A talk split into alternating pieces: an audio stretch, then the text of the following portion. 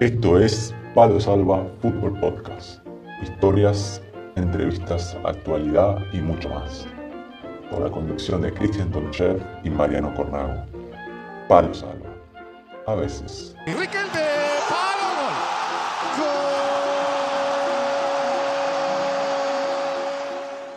Buenas a todos, estamos de vuelta en Palo Salva, a veces, programa número 9. Mi nombre es Mariano Cornago y estoy junto a Cristian El Chaquito Tonchev, conduciendo Palo. ¿Cómo estamos, Cristian? ¿Qué tal por ahí?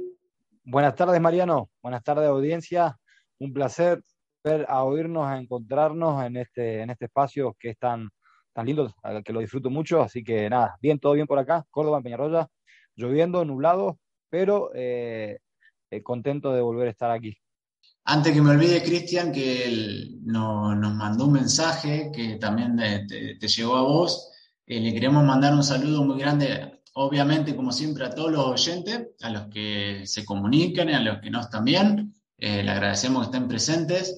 Y un saludo especial a Francisco, que nos mandó un mensaje de California, un mensaje muy sentido y la verdad que nos dijo muy lindas palabras que hacen que uno le dé más ganas de seguir adelante, intentar eh, seguir mejorando. Así que le mandamos un, un, abrazo muy grande a Francisco allá por California. Un abrazo grande a Francisco y a, a todos los hermanos mexicanos, que sin lugar a duda, como dice Mariano, es una excusa más que buscamos para, para seguir adelante y compartir con, con todos ustedes. Y hoy, Cristian, tenemos un invitado muy especial. Eh, nos vamos a ir a, un lugar donde no hemos estado todavía, eh, por África. Así que no decimos nada y, nos vamos para allá para, hablar con, con el invitado de hoy. Dale, nos vamos para África.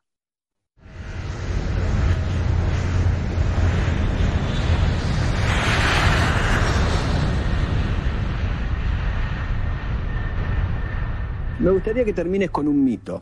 Era el mundial donde te tocó jugar contra Inglaterra y vos estabas jugando en Inglaterra. En ese partido vos tirabas la pelota afuera a propósito porque tenías que volver a Inglaterra. Eso es lo que cree mucha gente. Porque... No tengo que terminar con ningún mito. El que piense eso es un estúpido, no es un mito. Vos lo pensás, seguro. Esta es la entrevista de la semana en Palo Salva. Bueno, Cristian, ya estamos listos para la entrevista de la semana y hoy nos vamos hacia África. ¿Y con quién estamos hoy, Cristian? Bien, Hoy nos visita Rodolfo Zapata, ex arquero profesional, que bueno, lamentablemente tuvo que dejar el fútbol por una lesión. Actualmente es, entrenador profesional de fútbol, está ahora mismo en África. Y bueno, tuvo un pasado por Canadá, en la USA Youth Soccer eh, Association. Kenia, estuvo trabajando en, Sudáfrica, en Botswana, en Kenia, en Ruanda, es el equipo actual. Rolo, buenas tardes, gracias por recibirnos, un placer saludarte y bienvenido a, Palo Salva. Sí, con gusto, el gusto es mío, el gusto es mío. Queríamos preguntarte, Rolo, pues estuvimos un poco averiguando de vos y queríamos confirmar, ¿vos sos hijo de Rolo Zapata, el cantante de folclore? De Rodolfo Zapata, sí, sí. Así es. También tenés un hermano que es actor. Mi hermano, bueno, sí, también heredó la, vocación artística de, de, mi papá, pero él se hizo eh, también su carrera en el exterior, en Los Ángeles, en Estados Unidos. Rolo, dijiste que él heredó la parte artística de tu papá, pero déjame decirte de que vos también tomaste ese gen artístico porque un entrenador es el arte de gestionar y planificar y de llevar adelante un equipo. Así que como artista en el fútbol te tenemos a vos. Así que un placer. Seguro, no, coincido totalmente. Aparte, futbolista es, es un artista eh, y la pelota es el instrumento y, la cancha es el estadio, el, escenario, digamos. Así que es un artista y representa el sentimiento de, un montón de, espectadores y de hinchas, fanáticos. Así que también yo entiendo que el fútbol también es una vocación artística. Totalmente. Y Rodolfo, antes de meternos un poco en tu historia, en tu trayectoria, queremos meternos un poquito en el presente. Vos ahora estás dirigiendo en Ruanda en el Mukura Victoria Sport y comienza en el primero de mayo el torneo, ¿verdad? Sí, hace un mes que estoy acá. Hace un mes que llegué a Ruanda. Me habían contactado anteriormente, pero por el asunto del COVID preferí quedarme eh, con mi familia en Argentina. Me volvieron a contactar en febrero y les tuve que decir que sí, porque ya era tiempo de volver a trabajar. Y entonces vos, eh, Rodolfo, vamos a tu inicio. ¿Cómo comenzaste? Vos eh, empezaste en las inferiores de Huracán, ¿verdad? Eras arquero. ¿Y cómo fueron tus comienzos? Por empezar, fue hace mucho tiempo atrás, de más de 30 años. O sea, era un fútbol totalmente diferente al de hoy. No existían los, los, medios, no existían las redes. El fútbol se jugaba los domingos y el fútbol de ascenso los sábados. Todos los partidos a la misma hora. Era algo que totalmente diferente a lo que es hoy. Estamos hablando del año 86, 87 88, 89, más o menos esa fue la época donde, como decís vos, estuve en las inferiores de Huracán, pues pasé por distintos equipos del ascenso, del, Nacional B, de la Primera B, como Cipoletti Río Negro, Sportivo Italiano, San Miguel, distintos. Pero después este, abrí mi escuela de fútbol en Bellavista en el año 90 y bueno, decidí dedicarme a la docencia, a todo lo que había aprendido en las inferiores y en el fútbol del ascenso, tratar de transmitirlo. Y hasta el día de hoy sigue funcionando mi escuela de fútbol en Bellavista, en la provincia de Buenos Aires. Recién decías de que eh, los tiempos de antes a, los de hoy actualmente, ves o palpaste una diferencia y hacías mención a la, a la, parte tecnológica o de redes, etcétera, etcétera. ¿Percibís también un cambio con respecto al futbolista en sí, en los valores que trae en comparación de los de antes? No, el fútbol va cambiando, las reglas van cambiando las reglas fueron cambiando, algunas para mejor. El, tema este del VAR me parece que no. Pero en esencia sigue siendo lo mismo. O sea, hasta fue cambiando la indumentaria, fueron, cambiando el aspecto externo, digamos. Pero el futbolista sigue siendo el mismo. Eh, sigue, seguimos sintiendo la pasión por el deporte como cuando éramos chicos. Y ustedes son un buen ejemplo de eso. Después, obviamente, a medida que te vas haciendo profesional, eh, vas viendo desde otro punto de vista, no desde el punto de vista como hincha. Pero esencialmente el fútbol sigue siendo el mismo.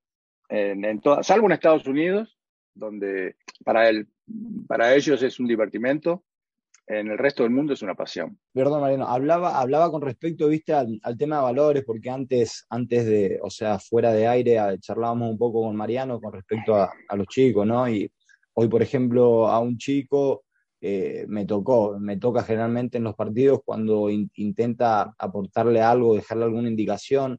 la actitud del chico no es tan receptiva como la que éramos antes. Yo recuerdo, de, con 19 años estuve en San Martín de Mendoza, en un plantel de, eh, de B Nacional, y en el cual los, los adultos me daban algún consejo algo y de una manera en la que le salía y uno los tomaba. Y hoy en día es al revés. Hoy intentás darle un consejo a un chico y ese chico parece como que se te enoja, te hacen así. Por eso hablaba con respecto a, a, esos cambios de valores, ¿viste? Sí, en ese sentido sí, pero yo creo que la sociedad en general cambió. O sea, no solamente el fútbol. O sea, la, sociedad fue, fue cambiando, tenemos que ir adaptando a eso. Hoy en día, por ejemplo, también los métodos de entrenamiento, todo, todo fue cambiando. Antes un entrenador te hablaba y uno escuchaba por ahí por media hora. Y hoy en día uno le tiene que hablar al jugador un mensaje de cinco minutos. Tiene que ser conciso y concreto porque ah, después de los cinco minutos como que se distraen y ya no te prestan más atención. Después está el tema de los teléfonos, que en la época nuestra teníamos que ir tel este, para hacer una llamada a larga distancia y, hoy en día mira cómo estamos conectados eh, en tres partes diferentes del mundo los jugadores lo mismo, o sea, llegan al vestuario y lo primero que hacen es buscar un enchufe donde cargar el celular. Y bueno, en ese sentido tenemos que ser un poco más flexibles que antes. Eh, antes eran, era, la disciplina era completamente diferente. Ahora es que va cambiando la sociedad y entonces no quiere decir que no tenés que ser disciplinado, pero es otro tipo de Totalmente. Y vos empezaste como entrenador cerca, te recibiste puede ser en el, 1999, arrancás en el 2000, creo que en Canadá, ese técnico que vos decís que eh, cambió la sociedad, cambiaron la forma de relacionarse, ¿te costó al principio o te fuiste adaptando bien? También cada país es, diferente al otro, cada vestuario es, diferente, ¿te fuiste adaptando bien o te costó en algún momento? No, tuve que cambiar, tuve que cambiar, porque llegué, en, realidad me recibí en el 97, en 1997, Y en el 98 me surge la posibilidad de ir por intermedio de mi hermano, que está radicado en Los Ángeles, de dirigir un seleccionado juvenil de Beverly Hills, que competía por eh, distintos torneos juveniles en, California. Bueno, entonces eh, yo sabía que en Argentina iba a ser muy difícil dirigir para mí porque en ese momento, hoy en día capaz que hay entrenadores que no tuvieron una carrera destacada como futbolista, pero en esa época si no tenías una carrera destacada como futbolista era muy difícil dirigir y yo realmente como futbolista no la tuve porque por distintos motivos, pero sí tuve la capacidad de, aprender de esos tipos que me enseñaron. También estudié inglés y, por eso me costó mucho menos el proceso de adaptación en, Estados Unidos. Cuando llegué con el método argentino, digamos,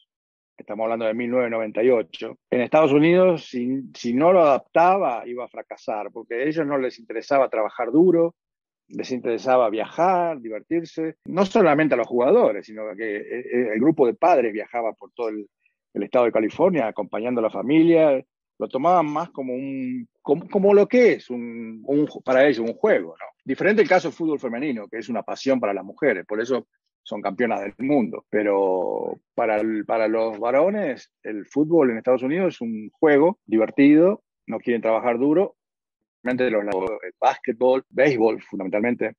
Entonces el, el, soccer es como un deporte de, para divertirse. O sea, no, no, no lo toman en serio. ¿Y, ¿Y eso cambió desde que vos fuiste? Vos fuiste, decís, en el 98, 99, ya, estuviste hasta en 2009, si no me equivoco, y luego volviste en 2015 porque ahora lo que se percibe de afuera es que ha crecido lo que es por lo menos la MLS.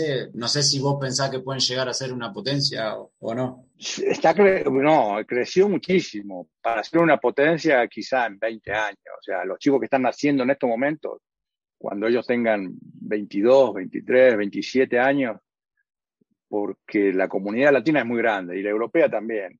Entonces, como te dije anteriormente, el fútbol es hereditario y hasta el día de hoy ellos heredaron eh, de sus padres el amor por el béisbol o el amor por el fútbol americano. Entonces, eh, es muy difícil eh, transmitir esa herencia, cosa que yo lo tuve porque mi papá me contaba miles de historias de River, de la máquina, de Boca, de Rojitas o de Huracán. Después de Más Antonio, llegué a, ver el huracán en 1973, que era el fútbol que, juega, eh, jugó el famoso Barcelona. Después más acá vimos a Maradona, vimos a Messi, Boca de Bianchi, el River de, Ramón Díaz, de Gallardo, hasta el día de hoy. Entonces, es algo que tenemos una historia de más de 100 años. Entonces, eh, eh, es imposible compararla con la Major League Soccer cuando creo que tendrá desde el año 94 que está la Major League Soccer. Sí, se fundó después del Mundial. Entonces, ellos también eh, no, no, tienen esa vocación, también los entrenadores no tienen experiencia futbolística a nivel universitario o a nivel high school. No hay divisiones inferiores. las universidades y los colegios secundarios son las divisiones inferiores y no tienen los entrenadores apropiados todavía, con la experiencia apropiada. Entonces va a llevar un tiempo más todavía. La, vos ves la Major League Soccer, son, partidos a veces y a veces hasta infantiles. Eh, es imposible compararlo con, con, un fútbol más, más serio, más competitivo. No, no sé si ustedes la ven seguida, pero a mí me aburre mucho y todavía. También es en parte porque tienen jugadores, no tienen un estilo propio y tienen jugadores de diferentes culturas.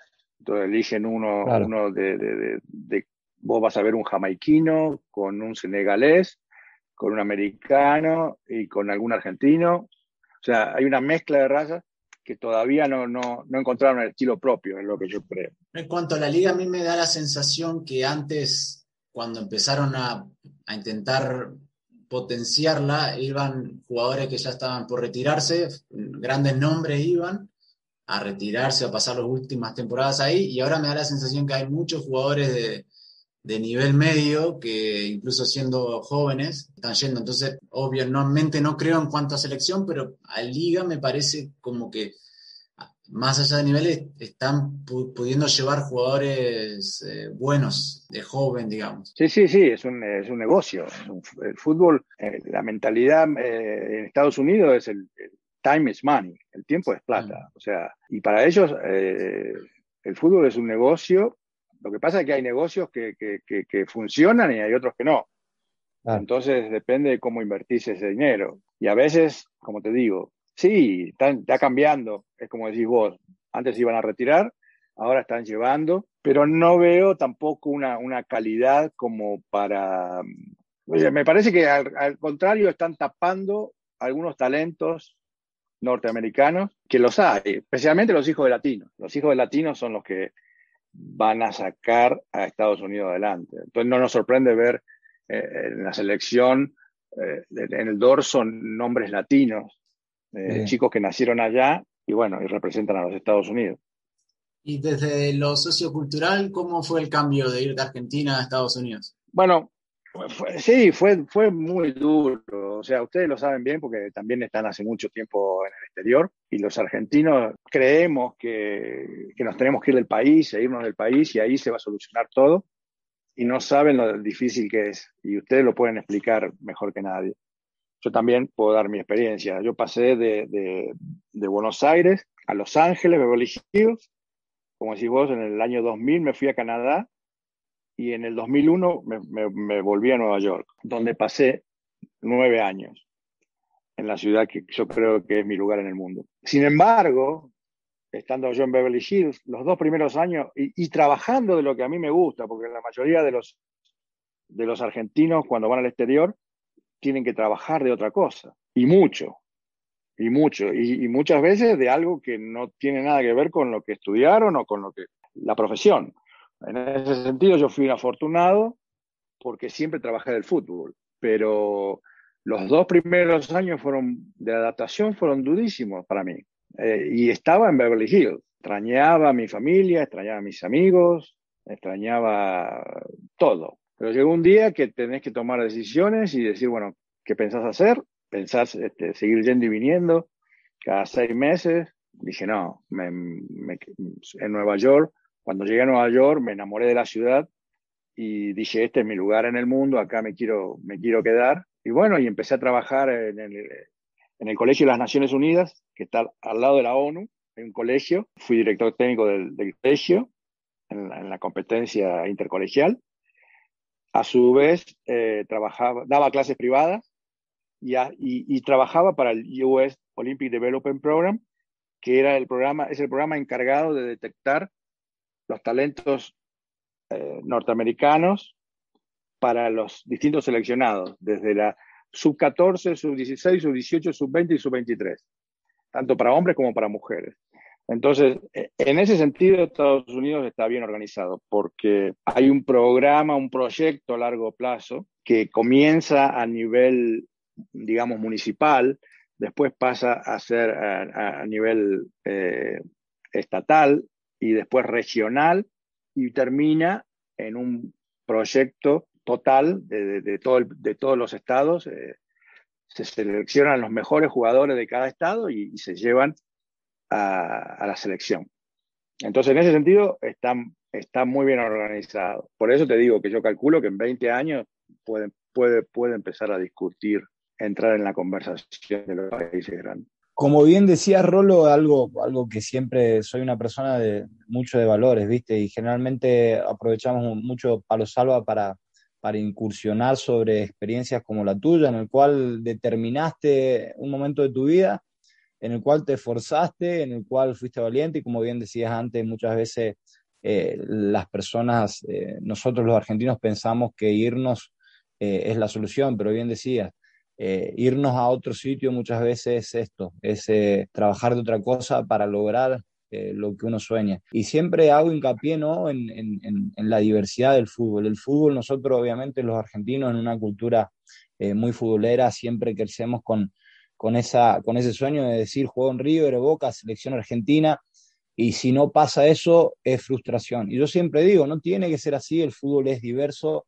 el mundo tiene fútbol, el fútbol te da la posibilidad de, como bien decías, prepararte crearte a vos mismo, aprovechar otro, otro, otros idiomas, otras culturas, y en el cual al fin y al cabo es, es eso lo que, lo que uno se lleva eh, el día que, que, deje este mundo. ¿no? Siempre hablo con los chicos que el fútbol no es solamente se reduce a lo que nos muestra la, la televisión, la que nos muestra eh, la elite, ¿no? El fútbol siempre eh, siempre es más, es más diverso que solamente eso. Así que obviamente eh, escucharte es, eh, es, un placer. Estoy, estoy atónito porque te escucho y sé que habrá chicos, habrá gente que, que te estará escuchando también y sabrán de que, de que el fútbol es esto también.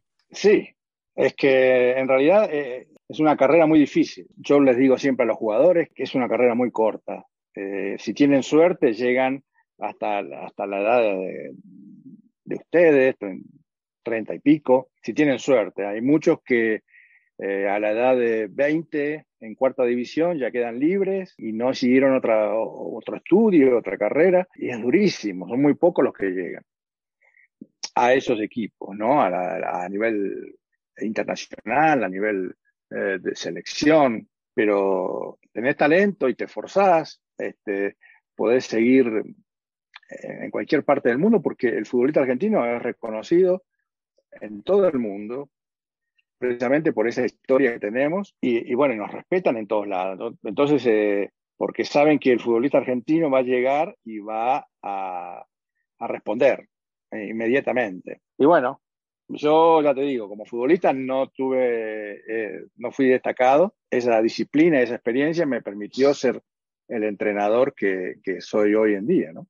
Hablando de eso, estabas viviendo en el lugar que decís que es tu lugar en el mundo y cómo surge la posibilidad para irte a África, porque ahí das el paso, primera experiencia, digamos, en, ese continente.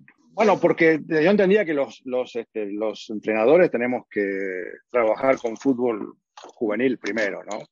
Entiendo. Trabajé, bueno, desde el año 90 hasta el año 2010, prácticamente 20 años con juveniles, en Argentina, en, eh, en, Estados Unidos y en Canadá. Desarrollé mi propio programa de entrenamiento, mi propio método y después decidí empezar con fútbol profesional. Ya estaba preparado, ya estaba listo. Me surgió la posibilidad de ir a Nigeria en el año 2010 y la acepté porque me parecía siempre tuve curiosidad por ese fútbol y por, por, por, por esa historia. Me parecía un desafío interesante y, digo, bueno, como, como te dije, llegó el momento de trabajar y, y, me fue bárbaro porque, bueno, cambié de la ciudad de Nueva York a Lagos, la capital de, de Nigeria, algo totalmente diferente, un fútbol totalmente diferente, súper competitivo, muchos jugadores talentosos. Eh, el equipo hizo una buena temporada y me hice conocido en todo el continente. Y bueno, y encontré en el fútbol de Nigeria, vi lo que, lo que me imaginaba, ¿no? El talento natural que tienen, el hambre de triunfo, nos une la misma pasión que los argentinos. O sea, encontré un ámbito totalmente diferente, totalmente diferente al de Estados Unidos. También dejé la zona de confort. O sea, todo el mundo habla de eso. es difícil porque dejar la zona de confort significa dejar a veces de lado a tu papá, tu mamá, tu auto. Y la dejé ya cuando fui a Estados Unidos y después la, eh, volví a dejar cuando fui a, Nigeria. De dejar de estar en Manhattan con ya una, una vida nueva, con amigos y trabajo cómodo, bien pago. Pasar al lago fue un cambio totalmente diferente.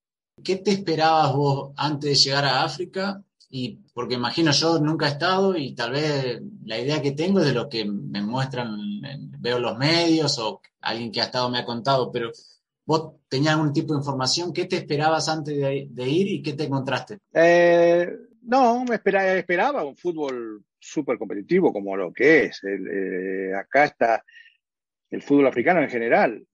No nos sorprende ver futbolistas africanos en, toda Europa. Inclusive hasta la selección francesa salió campeón del mundo gracias a los africanos también. Me encontré con eso y también me encontré con, una falta de organización que hay en general, también por la falta de divisiones inferiores. Los jugadores llegan a profesionales con, un montón de defectos en aspecto técnico, táctico. O sea, llegan a primera más que nada por el, la potencia física y las habilidades del fútbol de la calle, digamos. Así que por eso es que cuando a veces vemos las elecciones, vemos que, vemos jugadores distraídos, jugadores eh, desorganizados en el aspecto táctico, pero a nivel individual son súper talentosos y potentes físicamente. Y en cuanto a lo, la infraestructura o la calidad de vida ahí, ¿es a veces tan duro como se puede ver o tal vez eso es una parte y después eh, hay otra que no se conoce menos y es, puede pasar en cualquier otra parte del mundo? Bueno, una de las claves para ser un entrenador es, la, adaptabilidad, o sea, tener, eh, saber adaptarse rápidamente a los países, a, las culturas. Yo lo aprendí, lo aprendí en Argentina, eso, básicamente, porque en Argentina, eh, ya te digo, me tocó jugar en, distintos equipos del ascenso, muchas veces no te pagaban, muchas veces no había pelotas, muchas, o sea que más o menos, no quiero decir que es lo mismo, pero en el fútbol del ascenso en Argentina es, duro, es difícil. Acá te encontrás con un fútbol, eh, digamos, sí, a veces la, infraestructura no es, no es la mejor, a veces por ahí no hay tantas pelotas, eh, depende, depende de los lugares, ¿no? porque también es injusto comparar los 54 países del continente africano, porque son totalmente diferentes. Eh, una cosa es, eh, por ejemplo, yo tuve la oportunidad de dirigir seis equipos en cinco países diferentes. En los cinco países son totalmente diferentes. Por ejemplo, en, en, Nigeria hay más de 200 millones de habitantes, en un país chiquito. Entonces te caen jugadores de, ¿viste? de todos lados y con ganas de, triunfar. En cambio, me tocó en Botswana y en Sudáfrica, que viven en una zona de confort porque son países hermosos. Entonces, se conforman con jugar en la primera división, ganar un salario y tener un autito y, bueno, y pasarla bien, pero no aspiran a jugar en, en, un fútbol europeo cuando hay algunos que son, son talentosos, de veras.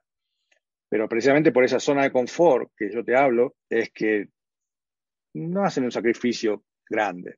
Después, bueno, eh, algo diferente es en Ruanda y en Kenia. Ruanda es un país hermoso también, pero tiene jugadores desparramados por todo el mundo. ¿Qué fue lo que, de los países de los cinco que estuviste, lo que más te gustó, que encontraste nuevo lo que había vivido, no sé, en Argentina o en Estados Unidos, en Canadá, en cuanto a lo cultural, la forma de ser? ¿Qué fue lo que te sorprendió positivamente? No, de, obviamente es un continente, digamos, eh, eh, eh, como te digo, es un continente muy variado, es injusto comparar los países. Todo, en todos los, todos los países tienen su, su lado bueno y, y, sus cosas también malas, pero en este caso nos une la misma pasión por el fútbol, son apasionados y, y quieren ganar, tanto en Argentina como en cualquier país eh, del mundo.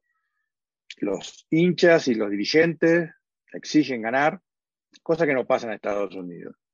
Entonces, eh, nací en un, como ustedes, en un, en un ambiente súper competitivo y queríamos ganar hasta los partidos amistosos y esa misma pasión es la que, la que, tiene, la que tiene el africano en general. ¿Te pasa de que por ahí hay hinchas que van a darles una visita, exigirle el triunfo contra el clásico, cosas así o no? No, no, no, no tan, no, no, no hay, primero que no hay barra brava, por empezar. O sea, acá el hincha es fanático, a lo sumo te dice volvete a tu país, Fue, puede ser el peor. Pero yo a mí me fue bien, gracias a Dios, así que todavía por ahora no, no tuve ese inconveniente. Es lo peor que te pueden decir. Lo que sí hay, por ejemplo, mucha política interna a veces en los clubes, cosa que también pasa en Argentina. Entonces, confirmé que los problemas políticos pueden, pueden este, dividir el plantel o pueden dividir el, club. Eh, los intereses políticos de, dos partes. Pero acá, por ejemplo, pasó que en Kenia, que eran de tribus diferentes, eh, algo, por eso es muy loco eh, contarlo, porque eran personas de la comisión directiva de tribus diferentes. Entonces, una tribu no quería a la otra este, por X motivo y no lo querían en la comisión. Y entonces este, los directivos, había algunos que hablaban con unos jugadores, otros con otros, los jugadores también eran de tribus diferentes. O sea, algo que imposible pensar lo que eso pase en Argentina. Qué cosa. Pero no hay barra brava. O sea, no, había, no hay barra brava, no hay lo que hay, eh, por ejemplo, me pasó, ya te digo, en Kenia, problema de tribus. Yo había leído que habías tenido un muy buen año y tuviste que ir a otro club por eso, porque había problemas internos. Sí, no, muy difícil. Es muy, es muy difícil eh, porque, primero, son, son todas experiencias totalmente diferentes. En Kenia, especial, específicamente, eh, tomé el equipo en la mitad de temporada. Yo era el tercer entrenador, ya que habían, habían despedido a, los, a las dos anteriores, lo, lo llevé al equipo de la mitad de tabla al segundo lugar. Y a pesar de ello, terminábamos de ganar un partido y ya no, no terminaba de salir del campo, que ya me decían, hay que ganar el próximo. Este, era, era, era, y si no, vienen, bueno, la otra es eh, decir, bueno, mira, tiene que jugar tal jugador o tal otro, por X motivo. Obviamente que yo los escucho. Claro, en ese caso vos lo escuchás, suponete que no le, imagino, no le haces caso, ellos te recuerdan, mirá que te dije que pusiera a este. No, si, si ganás, no. Pero eh, en, ese sentido, como te digo, los argentinos somos así. Los argentinos somos de, discutir hasta a Messi. Entonces, eh, eh, sí, entonces, ¿cómo no me van a...? Yo, yo soy, siempre escucho a todo el mundo. Escucho a los hinchas en la calle, escucho a los directivos, escucho, obviamente, después nosotros lo que los entrenadores tenemos a cargo 30 jugadores que son seres humanos y que, y que tienen un sentimiento y que tienen una familia y que tienen unas ilusiones que eran las mismas que tenía yo cuando era chico. Entonces, el trabajo de director técnico no es, eh, el, más fácil es elegir 11 jugadores y elegir una táctica. El trabajo más difícil nuestro es coordinar 30 seres humanos con background diferentes, con un pasado diferente, con un futuro diferente, diferentes edades, diferentes países, y tratar de llevar el grupo adelante, explicándoles que hay 11 que van a jugar, que seguramente va a ser muy fácil motivarlos porque la camiseta ya están motivados. Después va a haber 8, 7, 8 que están en desacuerdo porque van al banco y van a haber otros ocho que están en la tribuna eh, o diez que están en la tribuna enojados porque no los, no, los, no los tenés en cuenta. Pero para mí es más importante motivar al, al, que no está en la, en la formación inicial porque es el, quizá el que me salve en el último partido. Y de hecho me pasó. De hecho me pasó en Botswana pero fundamentalmente es eso, es, tratar de, manejar, hacer de manager de, 30 seres humanos y a veces eso el, dirigente o el hincha no lo entiende, no lo sabe. Por eso el, trabajo nuestro no es, no es tan simple. No es, no simplemente ganar un campeonato o una copa. Te digo una cosa más, por ejemplo, que me está pasando acá en Ruanda ahora, en este momento, también me pasó en Kenia. Tengo, por ejemplo, ocho jugadores que son musulmanes y ahora está el mes del Ramadán. Ustedes saben que los musulmanes desde que se levantan hasta desde que sale el sol hasta que se va el sol no pueden ni tomar agua, ni tener relaciones, ni comer, nada, durante todo ese mes. Entonces, si tenés ocho, en Kenia tenía diez jugadores musulmanes. Entonces, eh, por ejemplo, en este mes del Ramadán, tenés que adaptarte y saber que, por ejemplo, esos jugadores no van a probar una gota de agua ni un alimento antes de los partidos. Entonces, ¿cómo manejas eso? Después, eso por un lado. Por el otro, tengo, tengo jugadores, en este caso, tengo jugadores de Camerún, jugadores de Ghana, jugadores de Burundi, extranjeros, que, que también, de, uno de Nigeria, eh, que dejaron a su familia y, se vinieron acá a hacer un esfuerzo. Y bueno, entonces también hay, hay, hay dentro del grupo, viste, los, los extranjeros se juntan entre ellos y los locales por un lado.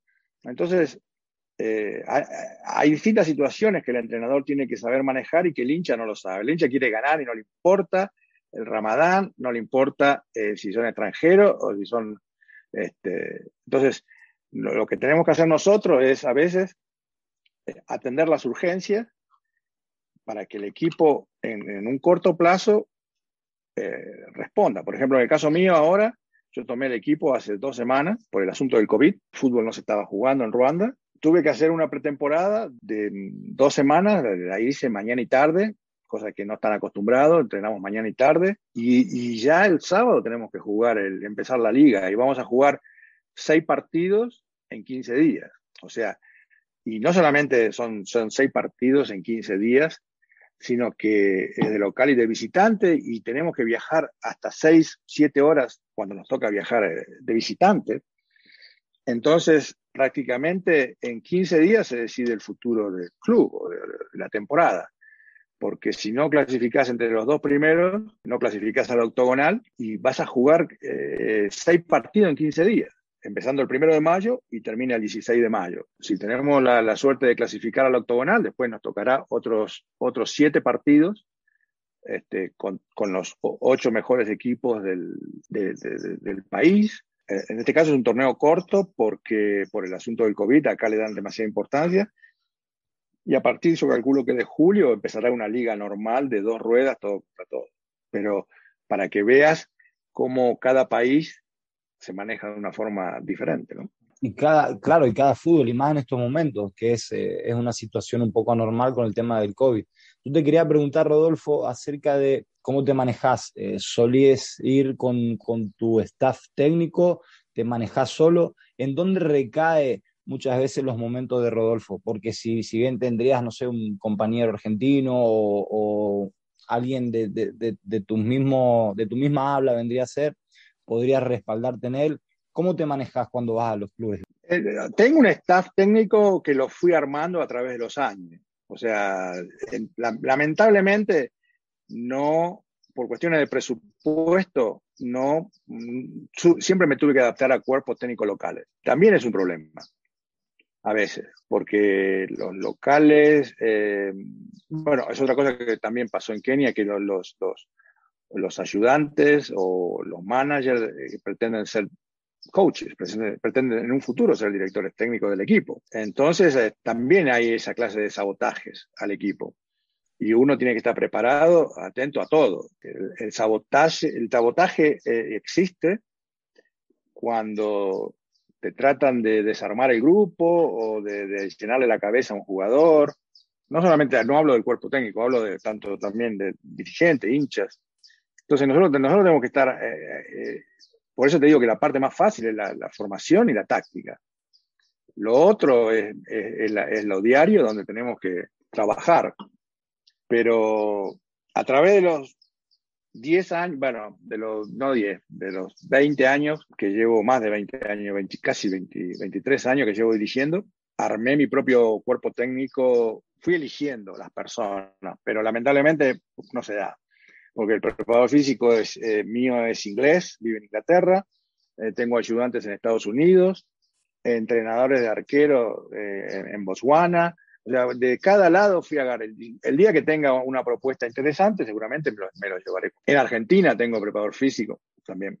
Y en este caso, porque el entrenador es un puesto, como vos decías, muy difícil, porque no es solo entrenar, planificar los entrenamientos, es gestionar un grupo de 30 personas, 30 problemas diferentes, pensamientos diferentes. Y vos ahora en este momento tenés a alguien de confianza que cuando llegás de vuelta a tu casa con problemas diarios, dudas diarias de pondré a este o cómo soluciono este problema? ¿Con, con quién hablas o intentás eh, buscar una segunda opinión sobre lo que pasa? Eh, no, en eso me manejo con mi intuición. O sea, como te dije anteriormente, escucho a todos, escucho a todos, desde el presidente hasta, lo, hasta el último de los hinchas que me, que me encuentro en la calle o hasta, bueno, ahora con el, con el asunto del, del Facebook y del Instagram, hasta leo los comentarios y los leo. Son comentarios de hinchas, ¿no? Y los entiendo. Pero en el momento de tomar decisiones, no, la tomo yo. O sea, si tengo alguna duda, hago una pregunta a los ayudantes, eh, por ejemplo, al entrenador de arqueros, ahora como lo ve, a los tres arqueros, porque realmente no tengo tanto tiempo de conocer, o sea, los conozco ya a todos. rápidamente, esa es una de las ventajas que tenemos nosotros, que rápidamente nos damos cuenta tenemos el ojo entrenado como para saber quiénes están para competir y quiénes no. no. Algunos jugadores les, falta un tiempo de maduración, otros están demasiado maduros. Entonces, eh, elegir Ahora, por ejemplo, acá se puede jugar, tengo siete extranjeros y se puede jugar solamente con tres. O sea que hay cuatro extranjeros que van a estar en la tribuna. Saber elegir al, al, extranjero, a los locales. No, no, pero la decisión, eh, no. Escucho a todos, pero al final la termino tomando yo, porque en definitiva, si me van a despedir, me van a despedir a mí. No es que van a despedir a todo el cuerpo técnico. Rodolfo, y ahora, bueno, el futuro cercano está ahí en Ruanda. A futuro, ¿qué te gustaría, en qué país, en qué liga eh, te gustaría dirigir? A mí, ya sí, ya creo que ya en África, eh, bueno, como realmente no me puedo quejar, porque me fue bien. En Botswana dirigí los dos equipos más grandes, salí campeón con uno de ellos, gané la liga, cosa que es muy difícil ganar en cualquier país del mundo, ganar una liga es, es complicado porque son dos ruedas, todos contra todos. Eh, por ahí un torneo corto es más fácil. En, en, los países que tuve que evitar el descenso, lo evité y donde me dejé hasta donde pude, este, hice buenas campañas. Es por eso que me siguen llamando de este continente. Pero en, un futuro me gustaría así pasar a, a otro ambiente o, otro continente. Yo creo que ya en la parte del continente africano ya está, ya estoy, digo, puedo pasar al Middle East o puedo ir a, a cualquier lado. Pero, de todas formas, yo, yo eh, ya, esto es como mi casa, África es como mi casa y, y, me siento a gusto. Lo que pasa es que sí, por ahí el fútbol asiático sería interesante conocer. Ustedes saben que es diferente también. Vamos a ver, vamos, vamos viendo cómo, a dónde nos lleva el destino. Toda esta experiencia, bueno, primero en Estados Unidos, Canadá, en África, ¿cómo te, te cambiaron desde lo personal, sacando lo futbolístico? ¿Tenías una, una, forma de ver las cosas que ahora es diferente?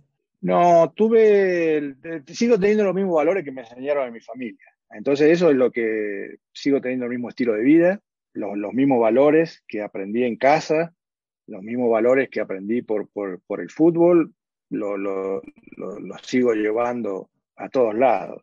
Tuve la suerte de vivir en, en, grandes capitales de, de, del mundo, porque eh, Los Ángeles, Edmonton en Canadá, New York, uh, Johannesburgo, Gaborone, Nairobi, ahora en Kigali. Son, son, son ciudades eh, todas diferentes y todas te, brindan un, aprendizaje diferente, pero en definitiva sigo siendo Rolo, sigo siendo el, el mismo hijo o el mismo argentino que, como, como a mí me llaman Rolo mis amigos, sigo siendo el mismo, el mismo, la misma persona.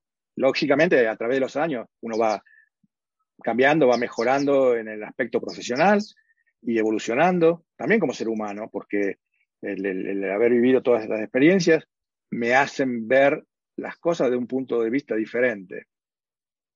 Creo que les pasa a ustedes también, porque ustedes están en el extranjero y cuando vamos a Argentina eh, no quiere decir que sean mejor o peor, pero tenemos un, un, una forma de ver las cosas que son diferentes al resto de, de, de, los que están en la lucha diaria de nuestro país. Quizá al vivir todas estas experiencias, por ejemplo, acá es un problema grave el, agua, la falta de agua, cosa que en Argentina, viste, vemos eh, que dejan en casa la canilla abierta y derrochan el agua, y acá es algo, es, es, es más que oro.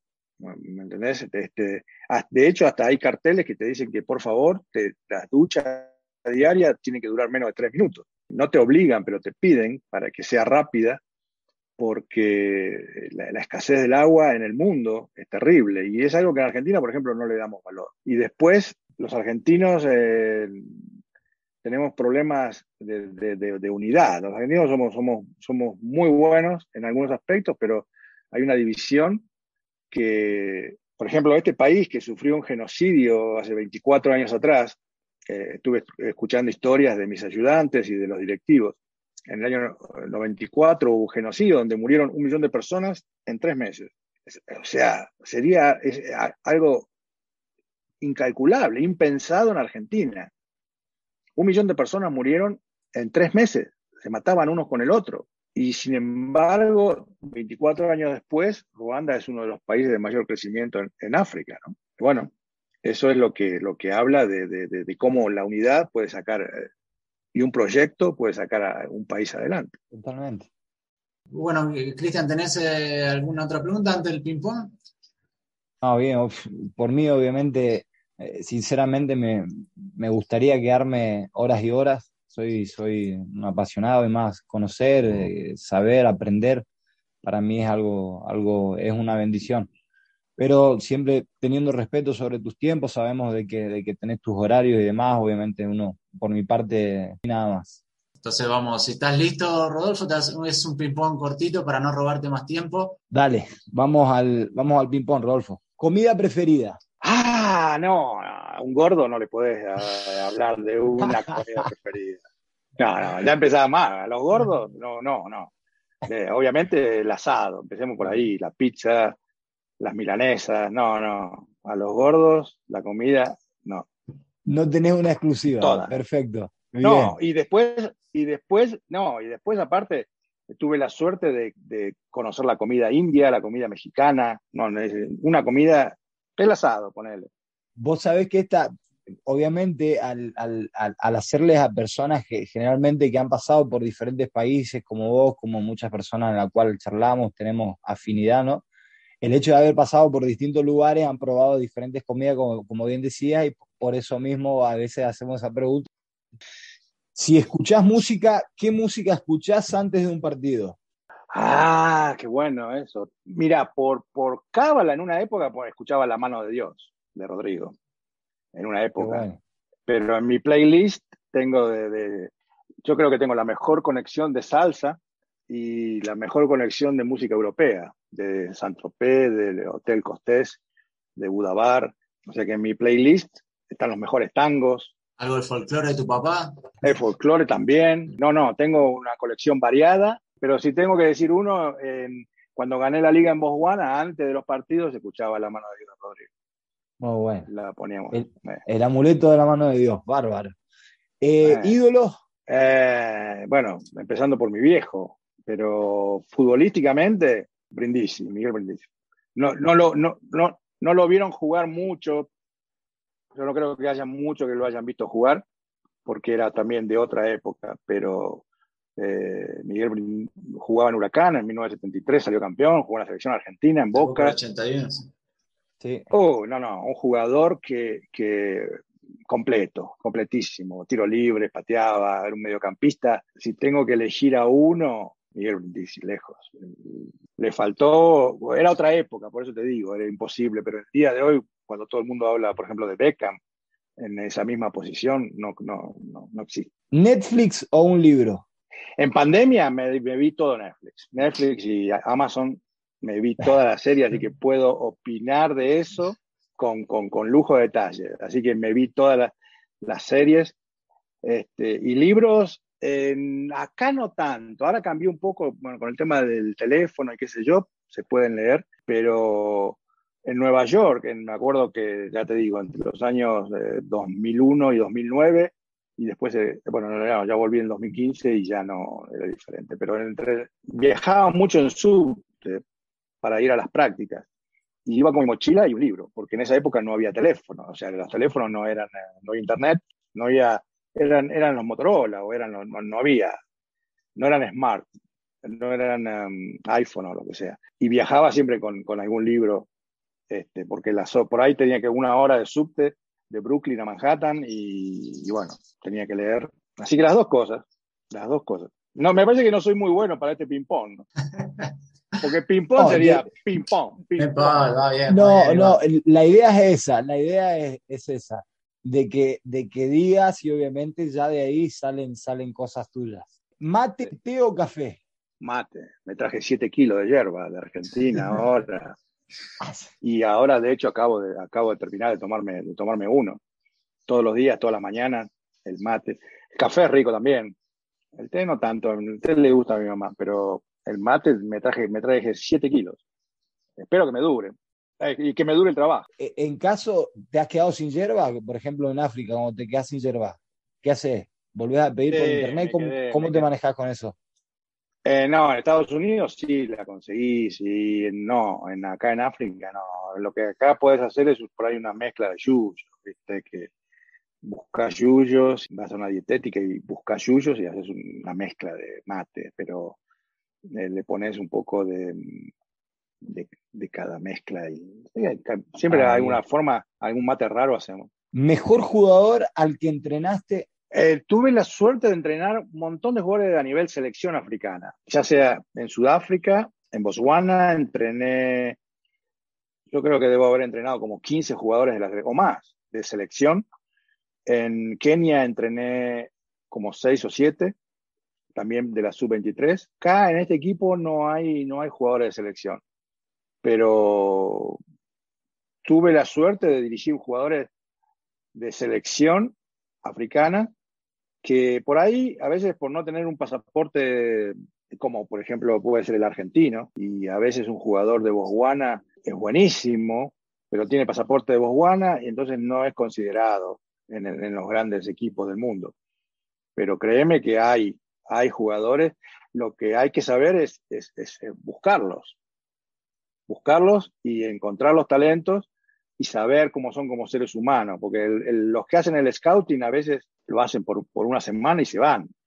Yo, bueno, me quedé, hice un scouting obligatorio, tuve muchos, muchos. Es injusto uno porque muchísimos jugadores de selección. ¿Algún entrenador, referencia en Argentina tuve muchísimos buenísimos en el ascenso, en el fútbol del ascenso, empezando. Lo que pasa es que eh, ustedes son chicos y no, no lo vieron jugar a Telch. Alberto Pompeo Tardivo es un, es un maestro eh, del fútbol de Argentino Junior que hace 30, 40 años atrás formó cantidad de jugadores internacionales. Así que los que me, los que me formaron como, como entrenador y bueno, como ser humano también en Argentina. ¿Mejor amigo que te dio el fútbol? Uy, no, millones. Tengo, es imposible porque son tantos años, de, desde el año 80 que empecé en Huracán y tengo mis compañeros de divisiones inferiores. Después los, los distintos del fútbol del ascenso. Y a través del mundo, o sea, yo, yo voy viajando y voy dejando amigos que gracias a Dios existe el, Instagram y el Facebook y seguimos en contacto con todo, y el WhatsApp. Este, y entonces me sigo conectando desde mis compañeros de inferiores con Huracán, del, del fútbol del ascenso, mis amigos en Nueva York, en Los Ángeles, y, y, esa es una parte triste también. Cuando uno deja un país, deja atrás un montón de amigos. Por ejemplo, en Nigeria dejé amigos que no los volví a ver más, pero gracias a Dios existen las redes. me parece que eso es maravilloso. ¿El mejor momento en una cancha de fútbol? El que el mío particularmente, como hincha, cuando iba a ver Huracán este, y lo vi campeón. Y como entrenador, cuando gané la liga en Botswana, porque todo el esfuerzo se vio reflejado. Dar una vuelta olímpica caminando es lindo, es una sensación linda. Bien, y la última, ¿qué cosa o persona te llevarías o, hubieras llevado a los lugares donde viviste? A mi papá y a mi mamá, que, bueno, mi papá falleció el año pasado, pero y mi mamá ahora no quiere, no, no, no quiere viajar, entonces es por eso que cada vez que tengo un break vuelvo a la Argentina. Eh, si no, sería mucho más fácil que si ella me viniese a visitar. Entonces estoy obligado, apenas tengo algo, volver a, volver a Buenos Aires. Eh, no, mi papá y mi mamá para, para compartirlos con ellos. Bien. Y bueno, para seguir, habíamos escuchado, Rodolfo, algo de, te sacamos el tema, de la magia negra. ¿Existe? ¿Se hace? Sí, bueno, eh, yo creo que en, en, Argentina también hay gente que consulta a, los o tiene curiosidades por algo que creen del más allá, consultan a los brujos o consultan inclusive los políticos.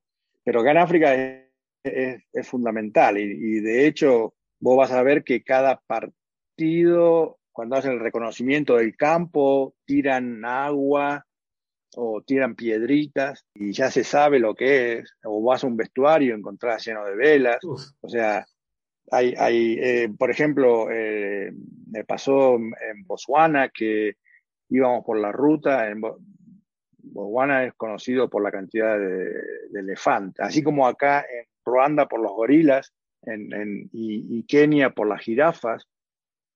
En, en Botswana es por los elefantes. Y viniendo en la ruta, vieron que había excrementos de elefantes en la ruta. Entonces el, el utilero hizo parar el, el, el, micro y yo no sabía qué es lo que pasaba. Me, dijeron, no, no, vamos a ir a, a buscar este, para preparar para, para la magia. O sea que con el excremento del elefante eh, lo cargaron así como lo, en pala, lo pusieron en, la bodega donde van las pelotas y después cuando llegaron allá habrán hecho algún líquido o algo, que es el que usan ellos para, no sé, para tirarlo. Yo no creo particularmente en eso, porque si no, África sería campeona del mundo en todos los mundiales. Pero los respeto, no solamente los respeto, sino que les doy el espacio para que lo hagan. Pero no creo para nada en eso, creo en, Dios y creo en el trabajo de uno, pero, pero bueno, los respeto y los dejo que hagan. Si ellos creen que eso les, da suerte, Debe ser bravo entrar al vestuario lleno de velas, un sustito por lo menos. Eh, sí, no, no, no, y directamente no, no se cambian. Eh, o sea, nos cambiamos en el micro, volvemos al micro y se cambian en el micro cuando pasa eso. Ah. Eh, no, no, son, son, cada equipo tiene un brujo. Entonces, este, el brujo es el que, el que decide cuál es, cuál es la, la, la estrategia del equipo en ese sentido. O sea, salvo que sea algo ridículamente algo que sea ridículo no, no lo permitiría, pero si te dicen, no, mira, bueno, por las dudas, cambiarse en el micro no, no, no, no pasa nada mal.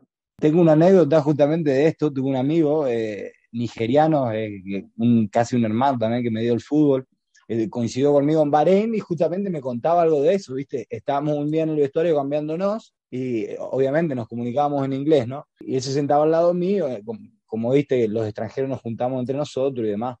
Y le digo, voy a, y le digo, voy a dejar mi, voy a dejar mi botín acá en el vestuario para mañana no traerlo. Y me dice, Big Brother, me dice, los vestuarios no lo dejes nunca, en, los botines no lo dejes nunca en el vestuario. ¿Por qué? Le digo, no, porque si alguno quiere tu puesto, te lo puede llevar, te hace magia y te, te los trae otra vez, te lo pone y te puede, puede tener algún accidente, me decía. y ahí me empezó a explicar. Sí, sí, sí, sí, sí. ¿Ah? Suelen hacer eso, que hasta los mismos compañeros no, no, dejan los botines dentro del vestuario porque capaz uno que quiere tu, tu puesto o, o, lo que sea, te lleva los botines, te hace algo raro, te los trae otra vez y supuestamente tiene cosas raras o accidente o lesión. Y también pasa para, también eh, me pasó para lo contrario, como que le ilustraban los botines para, al contrario, para hacer goles. ¿Qué sé yo? Yo no creo en eso, pero por la duda, llévatelos, los botines. por la duda les llevamos. por la duda, sí, llévalo. Y total, sí, hay, de ese tipo hay, hay muchísimas anécdotas. Pero en Argentina también. En Argentina hay. Sí, en Argentina hay lo de la sal que tiran también en los barcos. Y, no, y las cábalas. Yo tampoco las cábalas creo. Las cábalas. Muchísimo. Me, me, parece que. Pero no, no, yo lo respeto pero no, yo prefiero el trabajo antes que... Totalmente. Lo que sí hacemos, por ejemplo, que, que, es una costumbre que aprendí acá, es a rezar, que ahora, por ejemplo, no lo hacían acá, y los, antes de cada práctica y después de cada práctica, nos juntamos. Ustedes ven en los mundiales que se, que se juntan los jugadores y uno no sabe qué es lo que están haciendo. Este, algunos hacen una arenga en el caso de los africanos, reza, rezan. También rezan antes de, los partidos y, por ejemplo, antes de viajar, rezan pidiendo por, para que Dios ilumine al chofer del micro, por ejemplo, y que tenga un, tengamos un buen viaje. Y esa es una costumbre que la aprendí rápidamente y me gustó. Y entonces, este, antes de cada práctica, ahora de hecho me voy a practicar y al empezar práctica y al finalizar, algo que no estaban acostumbrados acá en este equipo, pero lo aprendí en Nigeria y, y lo utilicé en todo. Me parece que es una buena forma de cada uno en su religión, inclusive los que no creen en Dios, yo creo que ese minuto se lo deben tomar para recordar a los, a los familiares o a los parientes cercanos o a los que te ayudaron en tu carrera. Si no crees en Dios, por lo menos tomate ese minuto para respetar a los que te apoyaron eh, a lo largo de tu carrera. Y después tengo, como te dije anteriormente, los musulmanes, eh, eh, los, jugadores judíos y, yo con mi Padre Nuestro, para darle gracias a Dios, ya te digo, antes de los entrenamientos, después de los entrenamientos, antes de viajar y antes de cada partido. Qué bueno, qué bueno. Bueno, Rodolfo, no te vamos a robar más tiempo porque ya tenés que entrenar en un ratito. Así que la verdad nos quedaríamos hablando muchísimo tiempo. Este, vamos a seguir atentos al, Mucara Victoria a partir del primero de mayo para hacer fuerza ahí. Va a tener dos hinchas más. Es del primero al 16, así que se van a enterar pronto. O sea, es, es algo muy, va a ser algo muy, dos, dos semanas que, que, que, van a ser este, muy intensas porque van a hacer muchos muchos viajes, muchos partidos, pero en fútbol no hay, no hay milagro. Yo voy a intentar todo lo posible. La experiencia ayuda por ahí a recortar los tiempos. Realmente si uno quiere hacer un plan más o menos serio, eh, necesitas una continuidad y una consistencia para poder lograr algo más o menos serio. Y, y, y obviamente jugadores de calidad. Realmente, sí. Yo hace dos semanas que empecé a trabajar. Ya mes que estoy y, y, por el COVID no pude empezar a trabajar, no pudimos empezar. Dos semanas, en fútbol no hay, yo digo que no hay ni milagros ni atajos. O sea, hay un tiempo que, que, que hay que pasarlo y un trabajo continuo y consistente porque es la, la, única forma de lograr el triunfo. La experiencia puede llegar a ayudar a, a cortar los tiempos, pero ya te digo, no hay milagros. Así que este, yo voy a, obviamente que voy a intentar todo lo mejor, pero te digo que hay equipos grandes acá que invierten mucho dinero y que traen jugadores internacionales y que quieren ganar y ahí tienen sponsors importantes, este, como las, televisoras o las cervecerías. Y bueno, contra eso a veces eh, eh, eh, es... Por eso me parecía injusto también la Superliga Europea, y era algo que iba a ser muy injusto, porque los grandes iban a ser cada vez más grandes y, y los chicos cada vez más chicos. Aunque después, cuando el referee este, sopla el pito, empieza el, el silbato, son 11 contra 11, pero bueno, hay un montón de detalles que hay que, que atender. Rolo, Bueno, muchísimas gracias, gracias por tu tiempo. Eh, te- como bien dijo Mariano, tenemos, tenés dos, dos hinchas más de, de tu equipo, te deseamos lo mejor. Que Dios te bendiga, sobre todo, ya que crees en Dios, yo también soy un, un creyente en Dios, no en la religión, sí en, sí en Dios. Y nada, que te bendiga y que sigas adelante. Y nada, esperamos, esperamos eh, contactar nuevamente y aquí estamos para, para servirte. Cuídate y éxitos. Y te queríamos, te quería hacer una consulta, Rodolfo, porque vos sabés que hace unas semanas, sí, no, hace unas semanas estuvimos eh, entrevistando a Nicolás Abot, que es un chico que ha jugado en casi todos los continentes, y just, nos contaba su historia, su trayectoria, y nos contaba que le, le faltaba jugar en África, y nosotros queríamos consultar cuál es la mejor forma para ingresar en las ligas africanas, para darle un consejo, para lograr su sueño de jugar en cada continente. Me escribió, me escribió por, por Instagram y le dije que, que, acá tiene las puertas abiertas. Él quiere cumplir, lo, lo, tiene, tiene las puertas abiertas donde yo esté, en, África, en cualquier lugar. Porque primero, primero porque tiene, bueno, la trayectoria y sigue vigente, sigue entrenando. Le dije, pero ahora está en Grecia. Le dije, no, no, no, quédate en Grecia, olvídate del sueño y quédate en, en Míconos o no sé dónde esté, pero quédate. Este, Míconos es un lugar que me gustaría, me encantaría este, pasar un, veranito. Así que le digo, quédate ahí, olvídate de tu sueño por ahora, pero sabe que tiene las puertas abiertas. Eh, me escribió divino. Rodolfo, perdón que te corte, Míconos o Rodes, igual está por ahí cerca, lo tenés a Mariano, así que ya sabes. No, no tiene tanta fama como Míconos, pero se está bien igual, ¿eh? Es un paraíso, ¿no? Ya lo sé. Bueno, ahí entonces lo voy a, lo voy a tener en cuenta, ¿no? Sí, agenda, agenda. Lo voy a tener en cuenta. Ya conocí Cape, Cape Town en Sudáfrica, pero me faltaría, me encantaría conocer eh, Míconos. Y, y, bueno, y si vos decís que ahí hay buena música y buenas playas, sí, sí. Este, sí, la música, la música electrónica, música electrónica, música europea, está ahí, ya, ya, te digo, en mi playlist. Lo único que, lo único que habla, hablamos de todo, pero no hablamos de, de, de, fútbol, eso fue lo más divertido, pero bueno, la próxima hablaremos de fútbol. También saber un poco la historia de, tuya y la trayectoria, bueno, también me mezclamos un poco, pero también nos gusta saber el, la, el otro lado, el otro lado de, de, lo deportivo. El más humano. Está buenísimo, está buenísimo y síganla haciendo porque, ya te digo, eh, es una conversación agradable, de, somos gente de fútbol y ya te digo, eh, nos une la misma pasión y, y, estamos todos en la misma rueda de esto. Y bueno, los felicito a ustedes por el emprendimiento que hacen y, y, y sigan haciendo este reconocimiento, sigan buscando que estamos, hay, somos muchos los que estamos dando vueltas. Todos tenemos historia diferente para contar, historias de vida, y, me parece fantástico.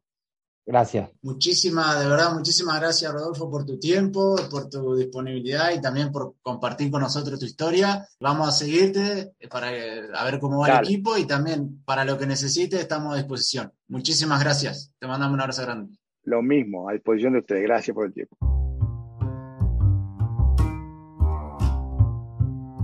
Estás escuchando, escuchando Palo Salva. Palo Salva. Pasaba Rodolfo Zapata con nosotros desde Ruanda. Vista muy buena, eh, muy enriquecedora. Rodolfo nos contó muchas historias, muchas experiencias, su, su, trayectoria en el fútbol. Y nos quedamos, da la sensación que podríamos haber seguido hablando muchas horas, pero bueno, esperamos hablar más adelante otra vez con Rodolfo para que nos siga contando cómo, cómo sigue su carrera como entrenador. Exactamente, sí, realmente. Nos quedamos cortos en los episodios de, de Palo Salva, eso es un buen, un buen síntoma, así que nada, de todas maneras le, damos gracias a Rodolfo por el tiempo que, compartió con nosotros y nada, hemos aprendido y hemos, hemos, hemos leído una página más de, de las experiencias de las personas que, que incursionan en, este hermoso deporte que nos apasiona y que amamos. A partir del 1 de mayo eh, seguiremos al Mukura Victoria Sport, ahí de Ruanda, para, para darle el apoyo a Rodolfo y que en esas dos semanas que tiene de campeonato, los seis partidos que le toca, le, vaya lo mejor posible. Como siempre, por supuesto, agradecerle, darle mil gracias por, nos dio una hora de su tiempo para hablar y, y compartir sus historias. Cristian, si la gente nos quiere contactar, nos quiere mandar un mensaje, sugerencias, ¿dónde lo pueden hacer? Bien, podemos estar en contacto vía Facebook, vía Instagram, vía Twitter y vía eh, YouTube. Cualquiera de, esas redes sociales eh, pueden contactar con nosotros, eh, recibimos sugerencias, consejos y obviamente estamos abiertos a, todo lo que pueda ser de, ayuda y, lo que podamos ser de ayuda para, para todos aquellos que, que nos escuchan. Y bueno, si quieren compartirlo con amigos, con personas que piensen que le puede gustar el podcast, se lo agradecemos muchísimo. Pasó otro programa más de Palo Salva y vamos a hablar la semana que viene. Dale, Mariano, buena semana para todo el mundo, gracias, un abrazo y nos vemos la semana que viene. Hasta luego. Reza, implora el calero, el arquero de Colombia, la orden de Aquino, el loco Palo. Esto fue Palo Salva. Palo Salva.